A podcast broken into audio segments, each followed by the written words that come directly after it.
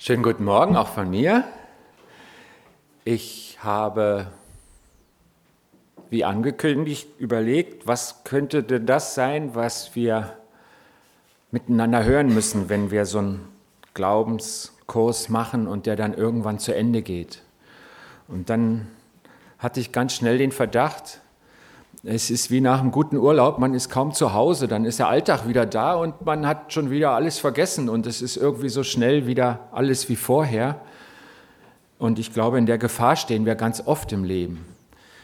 Und ich denke, so ähnlich könnte das auch bei diesem Glaubenskurs werden, dass wir irgendwas hören unterwegs und es dann so ganz schnell wieder verlieren, dass es einfach nicht, nicht mitkommt in die Zeit danach, in den Alltag, in unser Leben hinein. Und da bin ich ganz froh, dass es diesen Text gibt über dieses vierfache Ackerfeld. Wir haben den Text ja schon gehört, was Jesus mal erzählt hat. Und ähm, eigentlich redet er da über Landwirtschaft, nicht? Und ähm, ich habe immer gedacht, der arme Bauer, wenn der da jetzt da sein Zeug überall hinschmeißt und es fliegt auf den Weg und unter die Dornen und dann auch noch einen ganz schlechten Boden und so, so rein mathematisch lohnt sich das überhaupt, wenn der so viel verliert, was einfach keine Frucht bringt. Und ich könnte jetzt also eine Predigt halten über Ungenauigkeit der Saatmethoden in der Antike und über den Segen moderner Saatmaschinen in der Landwirtschaft. Und äh, ich habe mal gelesen, dass es in der Zeit der Aufklärung in den Kirchen solche und ähnliche Themen gab, dass dann über den Vorteil von Pelzmänteln tragen im Winter gepredigt wurde, weil Paulus schreibt, bring mir auch den Mantel mit. Und äh, ich bin froh, dass wir in dieser Zeit nicht mehr sind. Und ich glaube, ich hätte wirklich das Thema verfehlt heute Morgen. Deswegen tun wir das jetzt ganz schnell wieder weg. Und bei dem Gleichnis ist es so, dass Jesus uns eine Erklärung gegeben hat. Er hat selber gesagt, passt mal auf, ich lege euch das Gleichnis aus und dann können wir ja mal gucken, ob das mit den Saatmethoden wirklich seine Zielrichtung war. Ich lese es uns vor, das sind dann, wir hatten die Verse 1 bis 9 schon gehört und jetzt hören wir die Verse 18 bis 23. Dazwischen sagt Jesus was anderes und wir konzentrieren uns heute auf das Gleichnis. Ich lese also Matthäus 13, Vers 18 bis 23. Ich will euch nun das Gleichnis vom Bauern erklären, der die Saat ausstreut. Wenn jemand die Botschaft vom Himmelreich hört und nicht versteht, ist es wie mit der Saat, die auf den Weg fällt. Der Böse kommt und raubt, was in das Herz dieses Menschen gesät worden ist. Ein anderer Teil der Saat fällt auf felsigen Boden. Das bedeutet, jemand hört das Wort und nimmt es sofort mit Freuden auf. Aber er ist ein unbeständiger Mensch eine Pflanze ohne Wurzeln. Sobald er wegen des Wortes in Bedrängnis gerät oder sogar verfolgt wird, wendet er sich wieder davon ab. Wieder ein anderer Teil der Saat fällt ins Dornengestrüpp. Das bedeutet, jemand hört das Wort, doch die Sorgen dieser Welt und die Verlockungen des Reichtums ersticken es und es bleibt ohne Frucht. Ein Teil der Saat jedoch fällt auf guten Boden. Das bedeutet, jemand hört das Wort und versteht es und bringt dann auch Frucht. Einer hundertfach, ein anderer sechzigfach und wieder ein anderer dreißigfach. So erklärt Jesus also dieses Gleichnis von der Landwirtschaft und ähm, man merkt schnell, die Körner, die da hinunterfallen auf die verschiedenen Böden, das, sind, das ist Gottes Reden an uns. Sozusagen wenn wir davon ausgehen, dass der Mensch nicht vom Brot allein lebt, sondern von jedem guten Wort Gottes an uns, lauter gute Häppchen, die da zu uns kommen. Und die Frage ist eigentlich in diesem Gleichnis, was mache ich damit? Gott versorgt uns mit Häppchen und mit seinem Wort. Und was passiert dann bei mir? Wie reagiere ich drauf? Was, was mache ich damit? Und deswegen die Frage an uns alle, an dich und mich, hast du in den letzten Tagen etwas Gutes oder Wichtiges von Gott gehört? Vielleicht in einem der letzten Gottesdienste, vielleicht in einem guten Gespräch? Vielleicht beim Lesen der Bibel, vielleicht beim Beten, vielleicht bei irgendeiner anderen Situation oder auch in den kleinen Gruppen, die wir in der letzten Zeit hatten. Einige Gruppen sind noch nicht ganz fertig, treffen sich noch. Hast du etwas Gutes oder Wichtiges von Gott gehört? Erinnerst du dich noch? Wolltest du es nicht vergessen? Wolltest du darauf reagieren? Das Tolle an Gott ist, dass er für uns ist, dass er redet. Das ist ja nicht Selbstverständnis. Nicht? Wenn wir jetzt äh, bei den Cowboys und Indianern wären und wenn jetzt bei den Indianern, dann würden wir so ein Totem anbeten, bunt bemalt und schön geschnitzt und das Holz würde ja nie zu uns reden. Nicht? Oder wie auch immer man sich das vorstellt. Wir haben einen Gott, der redet. Es ist anders. Es gibt Antwort. Und wäre das nicht so, dann hätte unser Glaube überhaupt keine Basis. Das ist eine der Grundlagen, der Fundamente. Und ich kann nur sagen, Gott sei Dank haben wir einen Gott, der redet. Er hat Worte des Lebens. Dafür hat Petrus mal alles liegen lassen. Er hat gesagt, wohin sonst soll ich denn gehen? Du hast Worte des Lebens. Und wir haben geglaubt und erkannt, du bist Christus, Gottes Sohn. Wenn du ihn annimmst, gehörst du in eine neue Welt, in das Reich Gottes. Und Gott sorgt für dich und für mich. Das ist ein Geschenk, das ist Gnade. Ich weiß nicht, was Gott dir beim Beten, beim Gespräch mit Menschen oder in den letzten Gottesdiensten gesagt hat, aber ich, ich, ich zähle jetzt mal ein paar Sachen auf, die es vielleicht sein könnten aus unserem Glaubenskurs, ganz wichtige Dinge. Viel zu viel, dass man sie alle behalten könnte. Und wir gucken mal drauf, was Gott vielleicht gesagt hat, was vielleicht dein Herz berührt hat. Da ging es los mit den Gefühlen. Offensichtlich der Autor dieses Kurses, was wir gemacht haben, hatte da ein Riesendefizit. Er war so geprägt worden, dass Gefühle unsicher sind und man sie besser unterdrücken sollte, hinten anstellen. Der Verstand geht voran, das ist wichtig, Gottes Wort, was Festes und dann überlege logisch und verlass dich drauf und Gefühle, denen kann man nicht trauen. Und er merkte für ihn persönlich, dass das ein Ungleichgewicht ist. Und die Frage ist, wie ist das denn bei mir mit meinen Gefühlen? Nehme ich sie wahr oder verdränge ich sie? Gelten Gefühle bei mir vielleicht auch als unsicher, nicht gottgesteuert, minderwertig? Oder sind sie ein wichtiger Teil in meinem Leben, mit dem ich gelernt habe, gut umzugehen? Wer nur nach dem Gefühl lebt, glaube ich, kommt auch nicht an ein gutes Ziel. Ich glaube, es geht um ein Gleichgewicht. Habe ich dieses Gleichgewicht? Gott selber hat auch gefühlt. In der Bibel lesen wir von Zorn und von Freude, von Trauer, Schmerz und Glück. Und er hat uns geschaffen nach seinem Bilde. Also eine Frage, die vielleicht entstanden ist in den letzten Wochen. Kannst du mit Gefühlen gut umgehen? Eine andere Frage, weißt du, wo du herkommst? Hast du erkannt, welche Muster im Leben deiner Vorfahren vorkamen? Deine Eltern, Großeltern, Verwandten? Hast du erkannt, welchen Einfluss das auf dich hat? Auf dein Denken, das, was du für falsch und für richtig hältst, auf deine Entscheidung, bis hin zu deiner Partnerwahl, auf dein Handeln. Solange das unbewusst bleibt, hat es Macht über uns. Und manches, was du für Gott gewollt und richtig hältst, ist einfach deine Familientradition, deine Prägung. Hast du das erkannt? Konntest du dich von falschen Einflüssen deiner Herkunftsfamilie freimachen? Ich bin manchmal erschüttert, wenn ich in der Psychologie lese, dass die Leute sagen, der ist so geprägt, der kann gar nicht anders. Das geht so weiter. Und das klingt so hoffnungslos, wenn die Prägung ein, eine Last ist, wenn sie schwer ist. Und bei Gott ist das anders. Gott sagt, siehe, ich mache alles neu und ich kann dich befreien. Wo der Geist des Herrn ist, da ist Freiheit, sagt uns Gott.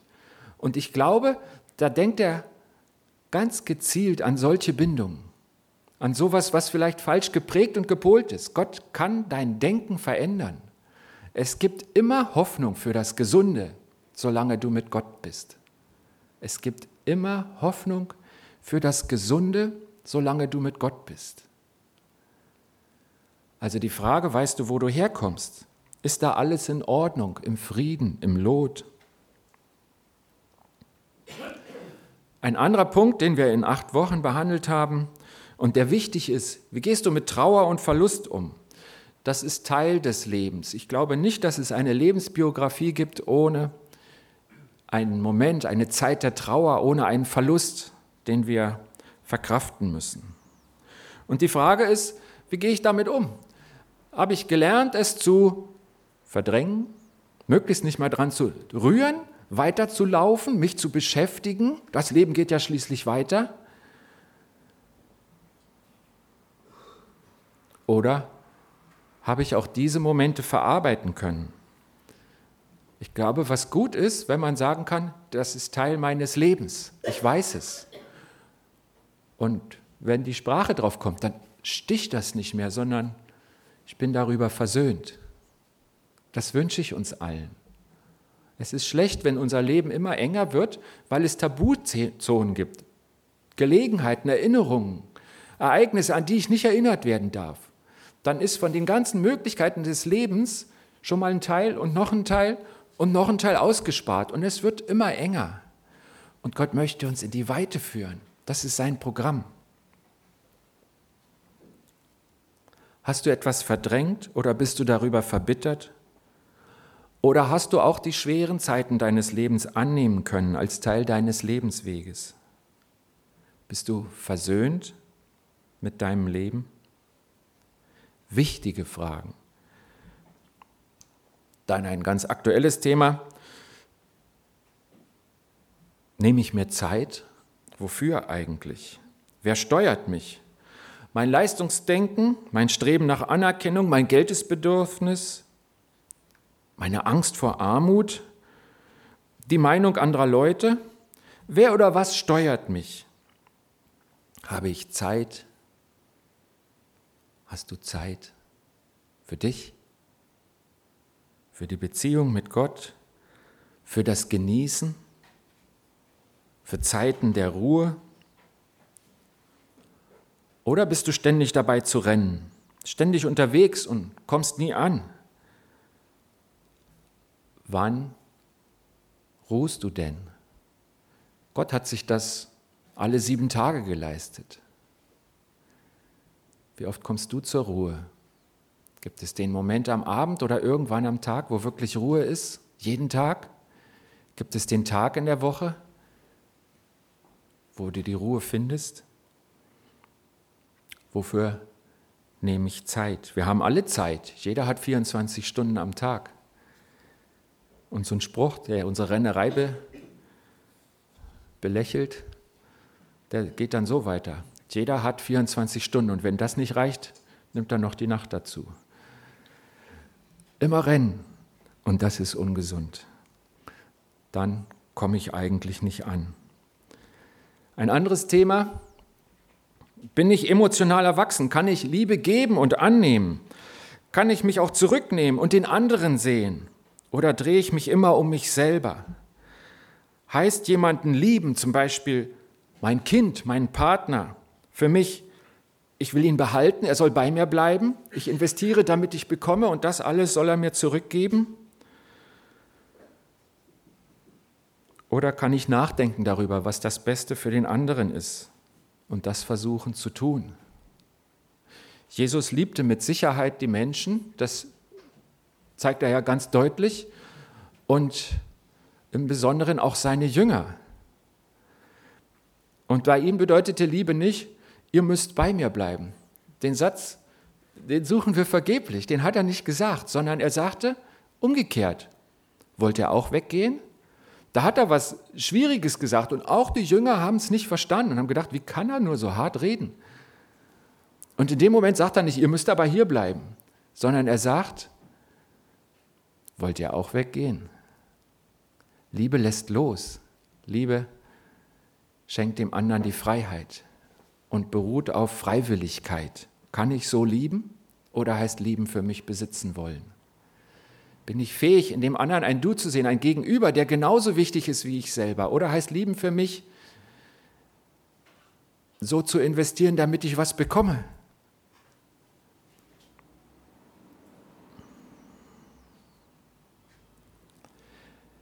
Wieder ein ganz wichtiges Thema, weil ich glaube, ganz viel in unserem Leben baut auf der Liebe auf. Und dann ist doch die Frage wichtig, kann ich das? Wie gut bin ich denn darin? Und dann noch ein Punkt, der mir so jetzt aufgefallen ist aus diesem Glaubenskurs. Vielleicht hast du auch einen anderen Punkt, aber die, die wollte ich jetzt hier aufzählen, weil sie mir aufgefallen waren. Wir haben uns in unserer Gesellschaft ja von vielen Fesseln befreit und viele Bindungen abgeschnitten. Wir suchen die totale Freiheit. Es ist nicht mehr gut, dass man in Zünften lebt und der Sohn automatisch Schreiner werden kann, weil es der Vater ist. Das haben wir geändert, weil der Sohn vielleicht eine ganz andere Begabung hat und dann sein Leben lang unglücklich ist, weil er dasselbe machen muss wie der Vater. Wir haben uns davon losgemacht, dass es ein Familienoberhaupt gibt, der dann die nächsten Generationen bestimmen kann, solange er noch die Kraft hat. Und es Familien gab, wo die Angehörigen unter einem Tyrann litten und konnten nichts machen. Und so wurden unsere Familien immer kleiner und man zog aus und gründete die kleine Einheit und dann wundert man sich, seine Kinder ziehen schon wieder aus und es, es wird immer kleiner, was da so übrig bleibt und wir haben uns frei gemacht haben wir nicht manchmal das Kind mit dem Bade ausgeschüttet? Was hält uns denn noch? Alles Regelmäßige erscheint uns wie ein Zwang. Jeden Morgen stille Zeit, das ist auch gesetzlich. Wenn ich das nicht tue und habe ein schlechtes Gewissen, dann, dann habe ich Gott nicht verstanden in seiner Liebe und seiner Freiheit. Das ist alles richtig. Aber habe ich noch Halt? Welche guten Gewohnheiten könnten mir denn diesen Halt geben?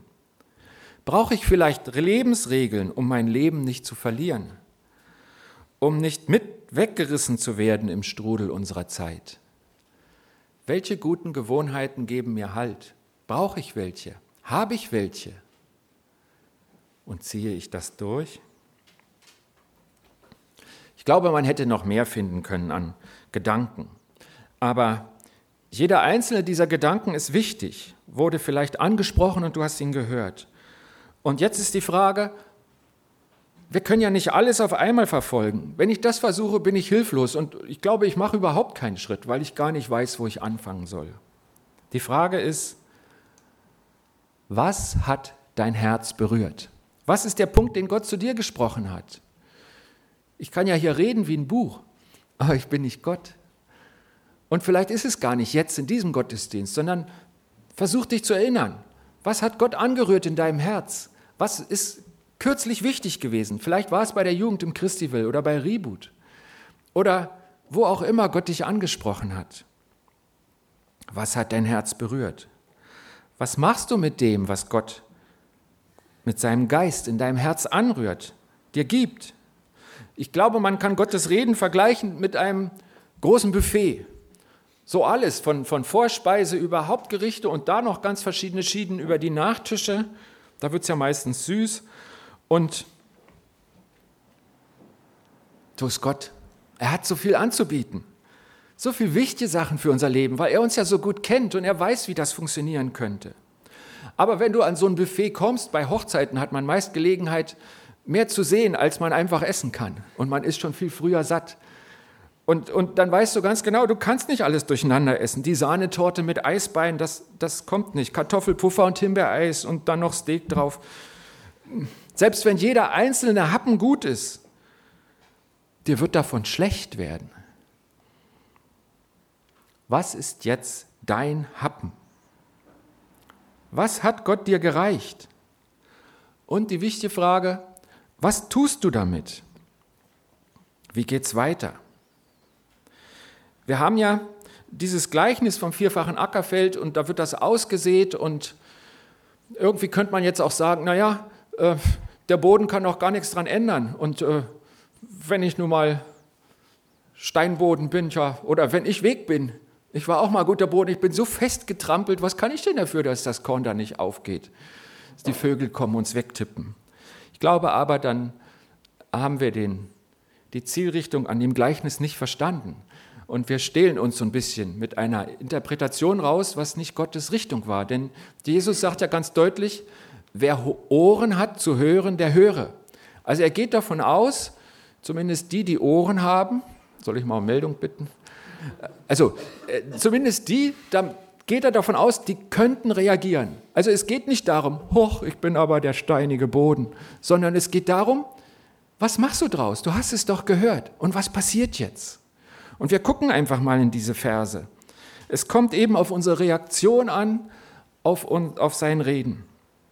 Wer Ohren hat zu hören, er hat es gesagt. Und wir haben, weil wir die Bibel haben, Gottes Wort, was damals nicht alle Hörer hörten, sondern nur die Jünger, wir haben seine Erklärung. Und jetzt? Und jetzt? Was machen wir da draus? Also zum Beispiel der Vers 19. Der ist ja sehr klein, ich lese ihn nochmal vor. Wenn jemand die Botschaft vom Himmelreich hört und nicht versteht, ist es wie mit der Saat, die auf den Weg fällt. Der Böse kommt und raubt, was in dieses, ins Herz dieses Menschen gesät worden ist hat dich etwas angesprochen, aber du hast es nicht wirklich verstanden und deshalb kümmerst du dich nicht mehr darum. Es geht zur Tagesordnung, gehst weiter. Ist es dann nicht dieser Vers, der auf dich zutrifft? Jesus sagt hier tatsächlich, derjenige hat es nicht verstanden. Heißt das dann, ich brauche mich nicht darum zu kümmern? Oder merke ich gerade, dieser dieser Vers, der, der berührt mich und ich sollte drüber nachdenken. Ich habe ja mal erzählt, dass ich durch die Scheidung meiner Eltern Beziehungsängste hatte. Und dann war im Jugendbund mal die, das Thema Partnerwahl.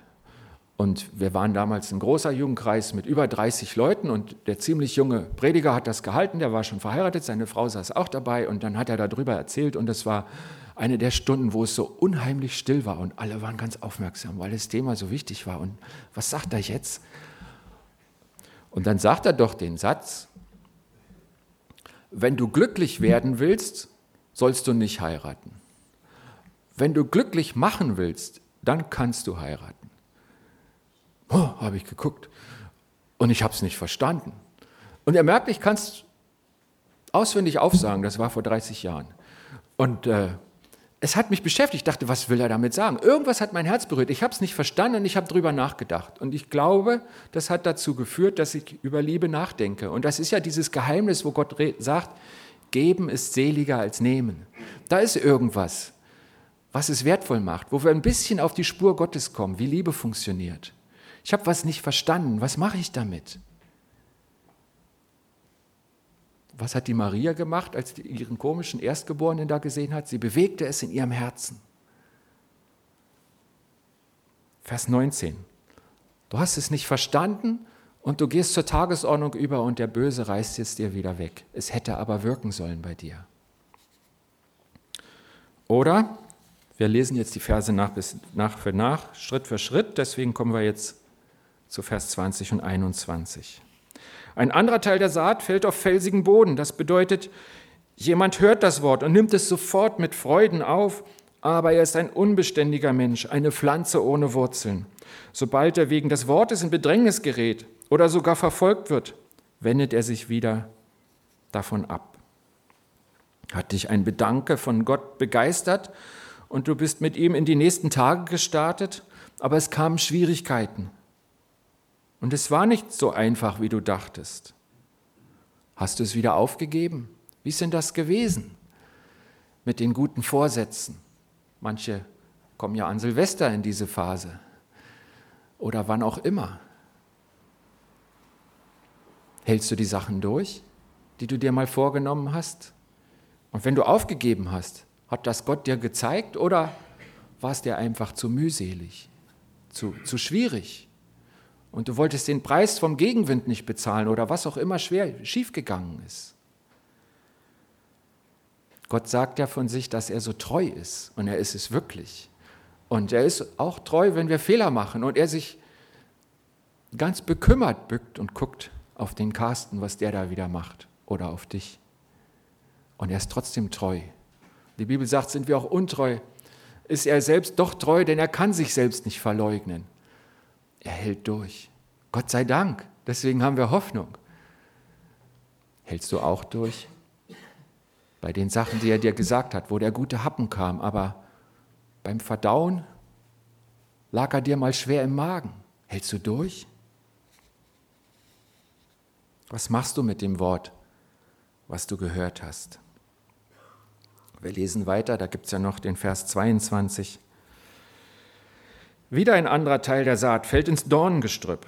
Das bedeutet, jemand hört das Wort, doch die Sorgen dieser Welt und die Verlockungen des Reichtums ersticken es und es bleibt ohne Frucht. So diese Multi-Optionsgesellschaft, ganz viel ist möglich und dann hört man das vom Christentum. Und erst dachte man, das ist ja ganz verstaubt und dann merkt man, Mensch, irgendwie, das, das klingt auch gut. Und dann versucht man das da auch noch reinzuschmeißen. Und aber in dem Gewirr in meinem Herzen und in meinem Leben kriegt die kleine Pflanze kein Licht, weil da noch so viele andere Sachen sind, die nicht wirklich beschnitten werden und die, die so viel Licht brauchen. Und dann verkümmert die neue Pflanze wieder, weil das andere rüberkommt. So beschreibt das ja aus dem Bild in der Natur. Und wenn da Disteln und Dornen schon verwurzelt sind, und das sind zum Teil Pfahlwurzler, die tief wurzeln, und dann kommt so ein kleiner Keimling, der findet vielleicht eine Lücke zwischen den Blättern, aber er hat keine Chance, weil das andere nicht ausgerissen wurde. Es erstickt den Keimling wieder. Sprach dich ein Wort von Gott sehr an. Und dann kamen die Gedanken aus deinem Alltag, aus deinem Leben, wie du es bisher geführt hast. Und du merktest, das ist gut, aber, aber später. Nicht jetzt. Ich muss mich jetzt um meine Sorgen kümmern, um das, was mich so beschäftigt, was, was eben doch so wichtig ist in meinem Leben. Und ich muss vielleicht auch erstmal Geld verdienen und was auch immer. Das ist das Beispiel, was Jesus selber sagt. Die Verlockung des Reichtums oder die Sorgen des Alltags. Ich weiß nicht, was es ist bei dir. Ich habe das Gefühl, dieser Vers betrifft uns am meisten. Ich kenne dich nicht so von innen, aber ich befürchte es.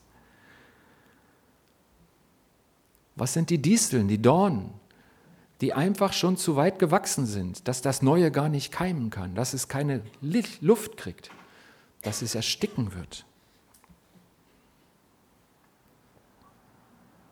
Jesus zählt das alles auf und er weiß einfach, so leicht gehen gute Sachen wieder unter. Ich habe mich dann gefragt, warum? Warum gehen diese guten Sachen wieder verloren? Ich glaube, ein Fehler, den wir machen können, ist, dass wir sie nicht zur Priorität machen. Und Priorität bedeutet nicht, das mache ich jetzt auch noch. Ein schlauer Mann hat mal gesagt, wenn du dir was Neues vornimmst, musst du was Altes wegtun. Wenn du was an die erste Stelle setzen willst, muss was anderes runterrutschen. Du kannst nicht leben und alles ist Priorität 1. Dann hat nämlich nichts Priorität 1. Dann ist ja doch alles gleich wichtig und du rennst weiter und es ist eins von vielen. Kann es sein, dass ich die wichtigen Sachen, die ich von Gott höre, der mich ja kennt, der mich gebaut hat, der wüsste, was gut ist, der diesen tollen Happen für mich hat, kann es sein, dass ich es nicht zur Priorität mache? Wenn wirklich der Herr des Universums, der allmächtige Gott, mich kleinen Menschen sieht und mich liebt, für mich ist und zu mir redet, der kann sogar auch Deutsch, Ich muss nicht Arabisch lernen oder Hebräisch oder Griechisch. Der kann Deutsch. Und der redet zu mir. Niemand sieht mich, aber Gott. Und der berührt mein Herz. Wenn das so ist, was kann es dann Wichtigeres geben als dieses Wort? Wenn es wirklich der Allmächtige ist, der doch deine Sorgen kennt. Wir singen, lege deine Sorgen nieder. Wo denn? Bei Gott? Warum denn? Ja, weil er sie lösen kann. Oder weil er weiß, so wichtig wie du denkst, ist das gar nicht. Lass mich nur machen. Es geht trotzdem. Wenn das so ist, wäre es nicht das Wichtigste, ihn machen zu lassen? Und das ihn machen lassen, das betrifft ja erstmal mich von innen, mein Herz. Kann es sein, dass wir es nicht zur Priorität machen?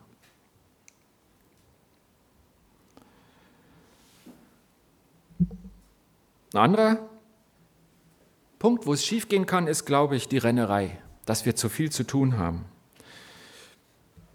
Wir hören vom neuen Leben und meinen damit das Leben als Christ und wissen, dass es das ist, was Gott schenken will. Das ist ja kein Begriff, den wir uns ausdenken, sondern den finden wir in der Bibel. Gott will uns das neue Leben schenken und wir hören von Umkehr. Was ist denn an deinem Leben neu? Was ist denn umgekehrt im Gegensatz zum Leben anderer Menschen? Ist es anders, friedevoller, erfüllter? Oder rennst du wie sie alle und versuchst das mit Gott zusätzlich zu integrieren? Glaube mir, das wird nicht klappen. Glaube mir, das klappt nicht. Ich glaube, in dieser Gefahr stehen wir ganz doll, dass wir zu viel zu tun haben. Ich weiß nicht, was du zu tun hast, aber ähm, es ist Trend. Und ähm, ich will nicht nur von heutigen Zeiten reden und früher war alles anders. Das ist nicht nur die Zeit, das ist auch unser Volk. Ich glaube, inzwischen merken wir selber, dass wir eines der reichsten Länder der Welt sind. Und das kann man nicht mit Bodenschätzen erklären oder irgendwas, sondern wir sind fleißig. Und das ist eine gute Eigenschaft. Und damit haben wir es wirklich weit gebracht. Und irgendwann kippt das dann, wenn man das übertreibt und das an die erste Stelle kommt und es nur noch darum geht, dann stillt mir der Teufel mein Leben. Dann lebe ich zwar noch, weil ich renne, aber mir fehlt der Kontakt zu mir selber und zu Gott. Ich habe die Bodenhaftung verloren. Nicht? Also, wenn ein, ein ein Flugzeug startet oder ein Schwan auf dem Wasser oder so. Man hat das Gefühl, die rennen erstmal los und wenn sie schnell genug sind, dann heben sie ab. Also so ein Schwan auf dem Wasser, das sieht irre aus. Das macht auch richtig Krach, der schlägt dann so. Und wenn er dann schnell genug ist, hebt er ab. Und für den Schwan freue ich mich, weil Fliegen ist ja so ein Menschheitstraum. Ich habe es bisher noch nicht geschafft. Aber äh, wenn ich die Bodenhaftung in meinem Leben verliere, dann ist das schlecht. Wo lande ich denn dann? Dann verliere ich die Kontrolle, dann treibt es mich weg. Hast du noch Bodenhaftung? Oder hast du zu viel zu tun? Und dann gibt es noch so eine Sache, das ist das Erinnern. Die wichtigen Sachen wiederholen. Das geht jetzt so Richtung Lebensregel oder wie auch immer du das hinkriegst, aber es ist einfach gut für mich. Ganz oft merke ich, Gott hat mich durch ein Wort angesprochen. Und dann merke ich, Mensch, das kennst du ja schon 20 Jahre. Und er spricht mich wieder damit an. Was ist denn passiert? Er hat mich daran erinnert. Es ist immer noch gut. Es ist nicht nur das neue Gut, es ist manchmal auch das bewährte Gut, was Gott mir schon ganz lang gesagt hat. Manchmal tut es mich gut, mir gut, an so einen Kernvers, mit dem Gott mich vor 20 Jahren angesprochen hat, wieder zu erinnern. Und dann merke ich, Mann, das war dir mal so wichtig. Und wie gut es tut, wieder daran zu denken. Das soll immer noch Fundament sein. Erinnern wir uns an die wirklich wichtigen Sachen? Wir singen, lobe den Herrn meine Seele und vergiss nicht, was er dir Gutes getan hat. Ja, vergessen wir es nicht. Dazu gehört, sich zu erinnern, das geht nicht automatisch. So groß ist unser Kopf nicht. Wenn wir immer mehr rausstoppen, reinstoppen, fällt auch mal was raus, weil der Platz voll ist. Deswegen ist es gut, es wieder oben raufzulegen, sich erinnern. Vergiss es nicht, dass Gott dich erlöst hat, dass er die Liebe ist, dass er Worte des Lebens hat, dass er dein Heil will, dass er Weisung für dich hat. Manche schreiben Tagebuch und es tut gut, da wieder zu blättern. Einer der schönsten Jugendkreisstunden in unserer ersten Stelle in Dortmund war, wir haben gesagt, ohne Bibel. So, was wisst ihr denn von Versprechen Gottes? Und dann fielen jedem so zwei, drei ein, aber wir waren so ein Dutzend und dann wurden das vielleicht 20 Bibelverse. Und ich habe mich an ein paar erinnert und er hat sich an ein paar erinnert und sie hat sich an ein paar erinnert. Und ich habe selten das Gefühl gehabt, diese Stunde hat uns viel froher gemacht als bei anderen Stunden. Das war so mit Händen zu greifen, wie gut es für uns war, uns einfach mal an Versprechen Gottes zu erinnern. Und weil sie von vielen kam, war für jeden auch was bei, was ihn neu ansprach.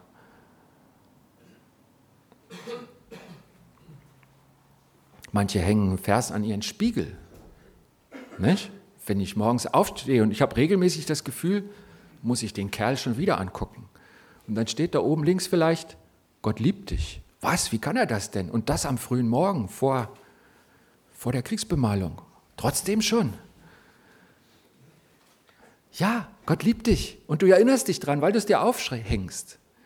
Wir haben uns in Brasilien mal in den Flur gehängt, ein schönes großes Bild mit einem Alpenbild mit einem Gipfel, also mein Herz geht da auf. Und dann habe ich so einen großen roten Fleck drauf gemalt. Nicht direkt auf den Gipfel, aber doch, also. Und ich wollte lernen, bei einem Bild, was vielleicht drei Prozent verschmiert war, auf die 97 Prozent zu gucken und nicht auf die drei. Es war immer noch ein wunderschöner Anblick. Ich wollte mich erinnern, nicht immer nur den Fehler zu sehen, sondern auch das Gute. In deinem Leben, wenn Gott dich segnet und eine Sache kommt einfach nicht, guckst du auf die eine Sache oder auf den Segen, den du hast? Ich weiß nicht, was dran ist, aber sich erinnern ist wichtig, wenn wir damit leben wollen, mit dem, was Gott uns gibt.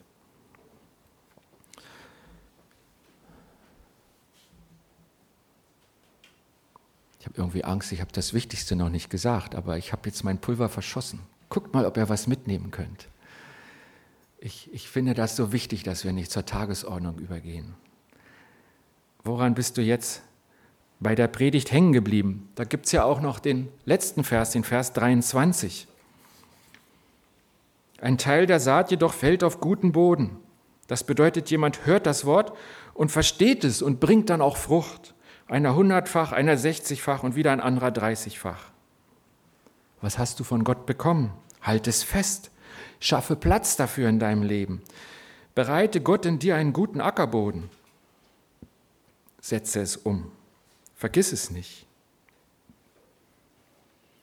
Gott wird dich auf diesem Weg segnen. Hier sagt er, du wirst Frucht bringen. Das ist toll. Wir haben eine Kiwi gepflanzt, die braucht fünf Jahre, bis sie Früchte trägt. Unsere hatte die Idee, schon zu blühen. Und sie hatte eine Blüte. Und die, die sind ja zweihäusig, also die ist weiblich. Nicht? Und äh, wir haben dann gehofft, dass die Nachbarpflanzen, die männlichen Umgebung, unser, unsere Kiwi auch segnen kann. Und mein erster Kommentar meiner Frau, als ich sagte, da ist eine Blüte, sagt sie, Mann, wenn die einzige an dem Busch hängt, dann gibt das ja eine Melone. Alle Kraft in eine Frucht. Ich würde mich schon total über eine Kiwi freuen. Willst du Frucht bringen? Gott sagt, das geht. Was ist der Happen? Dein Happen. Und was machst du damit? Ich möchte beten. Herr Jesus, ich danke dir, dass du uns so gut versorgst. Und wenn jetzt hier jemand ist, der sagt, ich habe nichts gehört, ich habe nichts gehört, Herr Jesus, dann sei doch gnädig und rede noch. Gib uns allen das Wort, was wir jetzt brauchen. Ein Wort, Vielleicht stößt es wieder an und wir merken, das ist es eigentlich. Vielleicht kommt es neu. Gib uns etwas mit. Unser täglich Brot gib uns heute. Und du hast klar gesagt, geistlich und für die lange Sicht gesehen, es ist nicht das gute Winzerbrot, sondern dein Wort, von dem wir leben.